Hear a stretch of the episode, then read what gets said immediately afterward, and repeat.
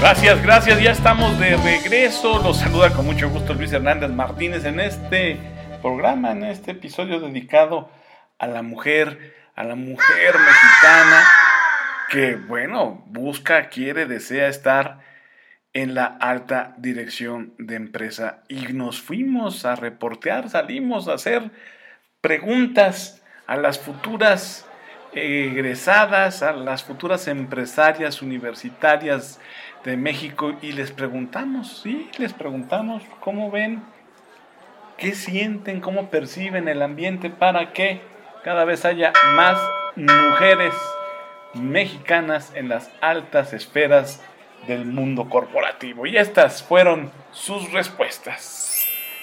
Porque voy a hacer el, cuestionamiento a ambos sexos, cómo piensan ellos, cómo piensan ellas, qué es el camino de la mujer a la alta dirección. Ya me estoy acercando a una persona. Hola, ¿puedes decir tu nombre, por favor? Ah, hola, soy Carmen. Carmen, ¿cómo crees que sea el camino de la mujer hacia la alta dirección? Pues está lleno de dificultades y también de mucha preparación. O sea, la mujer se debe de preparar en muchos ámbitos para, para mostrar con sus competencias que puede llegar a aspirar a un cargo directivo y, y mandar este pues a diferente tipo de personal, ¿no? Porque si nos basamos como en los méritos se puede dar esa situación. Sin embargo, solo por el hecho de ser mujer tiene esas barreras de que se les impone tener más o saber más o demostrar más para que realmente estén posicionados en la en el puesto que se merecen con sus capacidades, con el conocimiento, con todo lo que implica pues desarrollarse. Carmen, en este momento, en esta época, ¿ya hay suelo parejo para el hombre y la mujer en el camino a la alta dirección? Yo creo que no, o sea, creo que falta tanto mucha legislación que favorezca pues esa equidad entre ambos géneros que pues sí, justamente que nos brinde esa misma posibilidad a ambas personas, pero también este, falta mucho por parte de la sociedad, o sea, no juzgar, eh, pues sí, no hacer este, juicios apresurados acerca de las capacidades o no... O, dificultades que pueda tener una persona solo por su género, sino realmente que se demuestre con, con las competencias, con sus conocimientos, todo lo que implica las competencias, sus habilidades, actitudes, aptitudes las, y demás. Eh, creo yo que realmente se debe de haber esa apertura para todas las personas y, pues sí, así es mi comentario. Muchas gracias, Carmen. ¿Habrá suelo parejo para el hombre y la mujer en el camino a la alta dirección? ¿Habrá suelo parejo? ¿No? ¿Cómo te llamas tú? Eh, me llamo Andrea. Eh, yo considero que pues no hay suelo parejo para el hombre y la mujer porque pues durante un buen de años se ha dicho que la mujer se tiene que dedicar a ciertas actividades, inclusive en la actualidad se sigue juzgando a, que la mujer debe pues ser mamá y también si tú quieres ser emprendedora o quieres trabajar en estos puestos directivos, pues sí se te juzga de alguna manera y a los hombres es como de, pues los hombres siempre es como de que tienen que llevar el, pues sí, la batuta en la casa, entonces ellos sí pueden como tener este, este tipo de privilegios y nada más dedicarse al puro trabajo. Inclusive eh, ya llegando a estos puestos directivos, eh, a las mujeres a veces les dicen que, que no pueden tenerlos porque no pueden como que ponen sus sentimientos antes de cualquier cosa y los hombres son como más duros y toman decisiones más certeras que sí mismo una mujer. Gracias. ¿Qué obstáculos presenta la mujer en su ascenso a la alta dirección? ¿Obstáculos o no tiene ningún obstáculo? ¿Todo es miel sobre hojuelas? ¿Puede eh, avanzar hacia la alta dirección? ¿Nadie? ¿No? A ver, aquí tenemos... ¿Cómo te llamas? Eh, Christopher. Buenos, días. Eh, bueno, yo considero que como, sociedad continúan los estereotipos, los, ah, la sociedad sigue viendo a la mujer como, como solamente un ama de casa, que no, no, no puede salir de su casa y no puede realizar alguna otra actividad. Se, bueno, muchas de las empresas, eh, ya sean privadas o públicas, continúan teniendo pues jefes, personas mayores con ideologías de hace años y no se niegan a actualizar como esos pensamientos que hoy en día se han estado tratando de transformar en la sociedad. Y pues yo creo que hasta que a estas personas salgan eh, definitivamente de, las empresas, es cuando la mujer va a tener como esa oportunidad para, para poder eh, tener como el camino más fácil, ya que pues, si son en este momento, hoy en día, hay la autoridad, sigue siendo un hombre con ideas machistas, con ideas eh, que, que le impiden a la mujer y que obstaculizan su camino hacia una alta dirección, entonces no. No va a ser muy fácil. Muchas gracias. Y desde las aulas a la mujer se le prepara y se le construye una cultura para que llegue a la alta dirección. Desde las aulas universitarias se le prepara a la mujer para que llegue a la alta dirección. ¿Cuál es tu nombre? Ah, soy Alejandra. Eh, dentro de la Facultad de Contaduría y Administración de la UNAM, opino que sí se le empodera a la mujer en, en el aspecto de eh, prepararlos eh, tanto en la teoría como en la práctica con apoyos dentro de la facultad.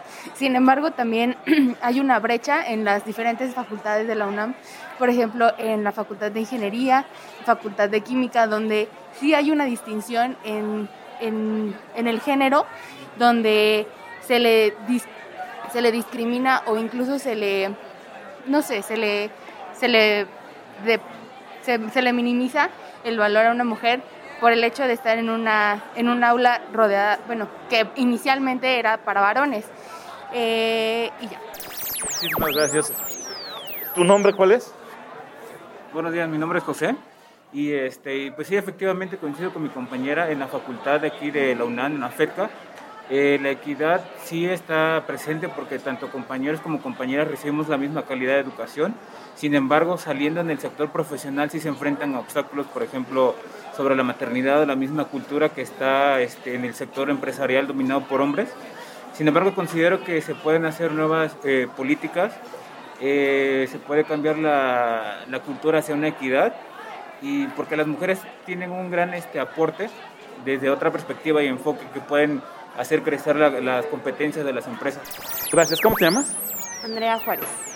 Considero que sí, que cada vez hay más oportunidades, pero eh, desde un inicio tenemos una desventaja como mujer que se nos pide siempre dividir nuestra vida personal, estoy hablando de maternidad, y la vida laboral. Entonces muchas veces a la edad que podemos tomar un cargo de alta dirección, estamos en edad que igual personalmente a lo mejor tenemos ganas de formar una familia o algo así y es ahí donde viene el impedimento.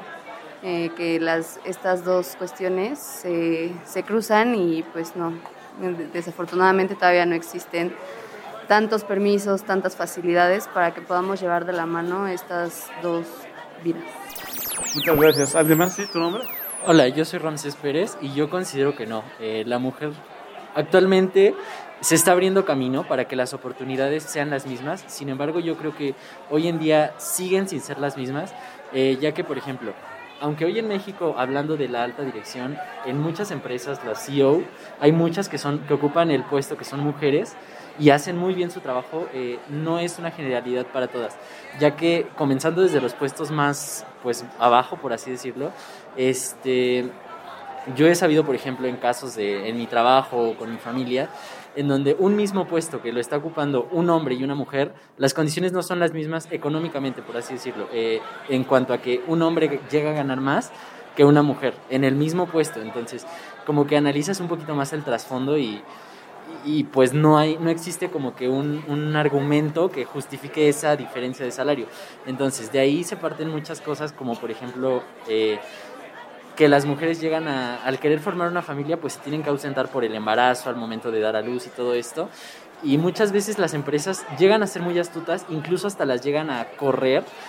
Lógicamente se amparan de todo lo legal para, pues, de cierta forma no ampararlas. Entonces esto les genera un obstáculo en cuanto a que no, no pueden continuar su crecimiento de manera continua, ¿no? O sea, ellas tienen que esforzarse el doble para llegar a una alta dirección. Sí lo hacen porque, como lo comentaba, eh, hoy en México en muchas empresas, las CEOs, hay muchas que son mujeres y hacen muy bien su trabajo. Sin embargo, pues reitero, yo creo que las, las condiciones no son las mismas y tienen el, ellas el trabajo doble. ¿Tu nombre, por favor? Hola, me llamo Hilary Colín y yo considero que todavía hay un camino que recorrer para las mujeres en general y siguen existiendo estereotipos y varios obstáculos para las mujeres. Sin embargo, eh, también hay muchos ejemplos de mujeres que han logrado llegar a puestos de la alta dirección. Una de ellas es Mayra González, que es CEO de Nissan. Y pienso que así como hay muchos impedimentos, también hay nuevas oportunidades que las mujeres podemos aprovechar para, para ayudar a las organizaciones eh, y, y para ocupar puestos de la alta dirección. Pues ahí tienen las respuestas, muy interesantes todas, las eh, opiniones de las universitarias, universitarios, de la comunidad estudiantil que en breve, ya en muy breve tiempo, llegarán a las filas corporativas.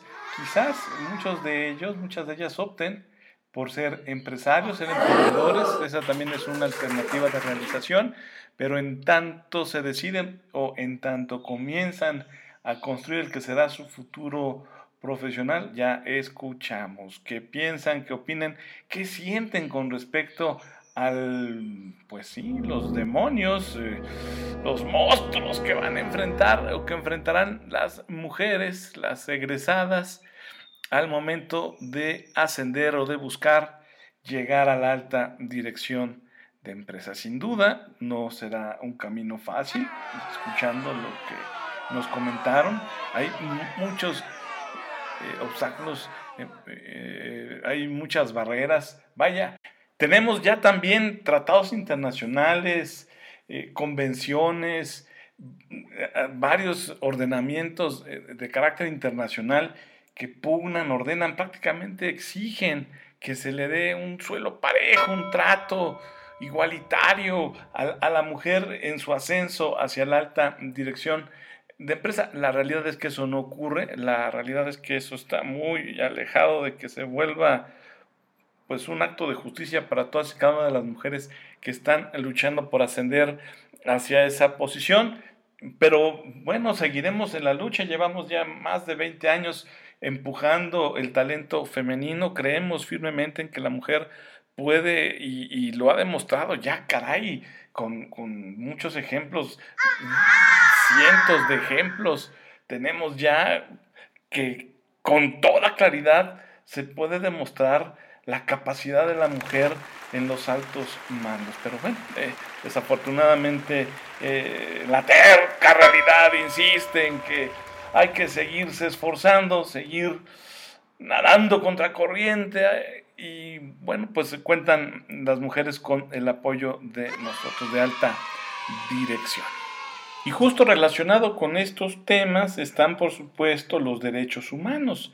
Y claro, hoy todo el mundo habla de los derechos humanos y de su importancia para hacerlos respetar, para repararlos incluso, pero ¿qué se pensaba y qué se decía de los derechos humanos hace algunos ayeres? Aquí la opinión de aquella época, de aquellos años, que nos compartiera José Antonio Lozano Díez hoy presidente de la Junta de Gobierno de la Universidad Panamericana IPADE. Voces visionaria. Una empresa que no tenga hasta su raíz la cultura de los derechos humanos, en muy poquito tiempo va a estar fuera. Y aguas con, este, violar derechos humanos. Eso puede ser el, el principio del fin de una compañía completa. Eso es un tema que ahora este, es un tema que ahora sí tenemos cada vez más como más en nuestro en nuestro ADN. ¿Y, qué le han dicho sus abogados? Bueno, no los suyos, sino con los, con los que se reúne acerca de, oye, pues ya se nos vino la noche, o sea... ya se dieron cuenta de la reforma. En general los abogados en el medio mexicano ya sabemos que vamos para allá, pero se ha hecho muy poco. Eh, ellos mismos, eh, los que ya empiezan a ver la importancia de los derechos humanos en las empresas, se dan cuenta que no hay una cultura en las empresas de los derechos humanos. No existe. Eh, pues sí, se oye bonito, se oye como, pues sí, los derechos humanos, con que se comen, no están en el, en el cosmos los derechos humanos. y uno piensa en la política y piensa en la trata de personas y piensa en los derechos indígenas, en lo que se ha estado ventilando por años. Sin darnos cuenta que los derechos humanos de esta generación, de tercera generación, son derechos humanos del trabajador en la fábrica, del oficinista, del stakeholder, del señor que tiene una participación minoritaria y que en una asamblea de accionistas lo quieren diluir o no tomar en cuenta su opinión de mala forma, con toda la ley mercantil en la mano, pero violando los derechos humanos. Porque un señor lo puede entender sin obtener un solo peso en una empresa por ser minoritario durante 10 años. Es un socio de cartón, es un socio que tendrá que vender en tres clavos sus acciones porque no hay forma de que saque ningún beneficio de esa empresa, pues ahora resulta que no, que se puede quejar a la CNDH. Qué dato, ¿no? Qué maravilla, sí, por supuesto. Entonces, la cultura de los derechos humanos empieza a cambiar nuestra mentalidad mercantilista de que la empresa solamente es utilidad. Empieza a darnos más la idea de esta nueva cultura del trabajo que ya se había vislumbrado en algunas ocasiones, de que la empresa es una comunidad de personas, de las que viven un núcleo de personas y que va más allá de la simple rentabilidad económica. Desde luego, esa es una función importantísima y principal, pero la empresa no solo es una unidad, es algo mucho más complejo, del que implica la vida de muchas familias, que implica la riqueza de un país, que es un tema de seguridad nacional, que hay empresas para un país. Fíjense, no sé, no sé un tema de régimen económico. Sí, sí, claro, claro, claro. De seguridad nacional. Ahí tiene la respuesta que nos diera el doctor José Antonio Lozano 10 a propósito de la reforma constitucional en materia de derechos humanos. Y mucho desde aquella época hasta ahora se ha dicho, se ha escrito. La verdad es que todavía hay un gran pendiente en cuanto a esa materia. Regresamos.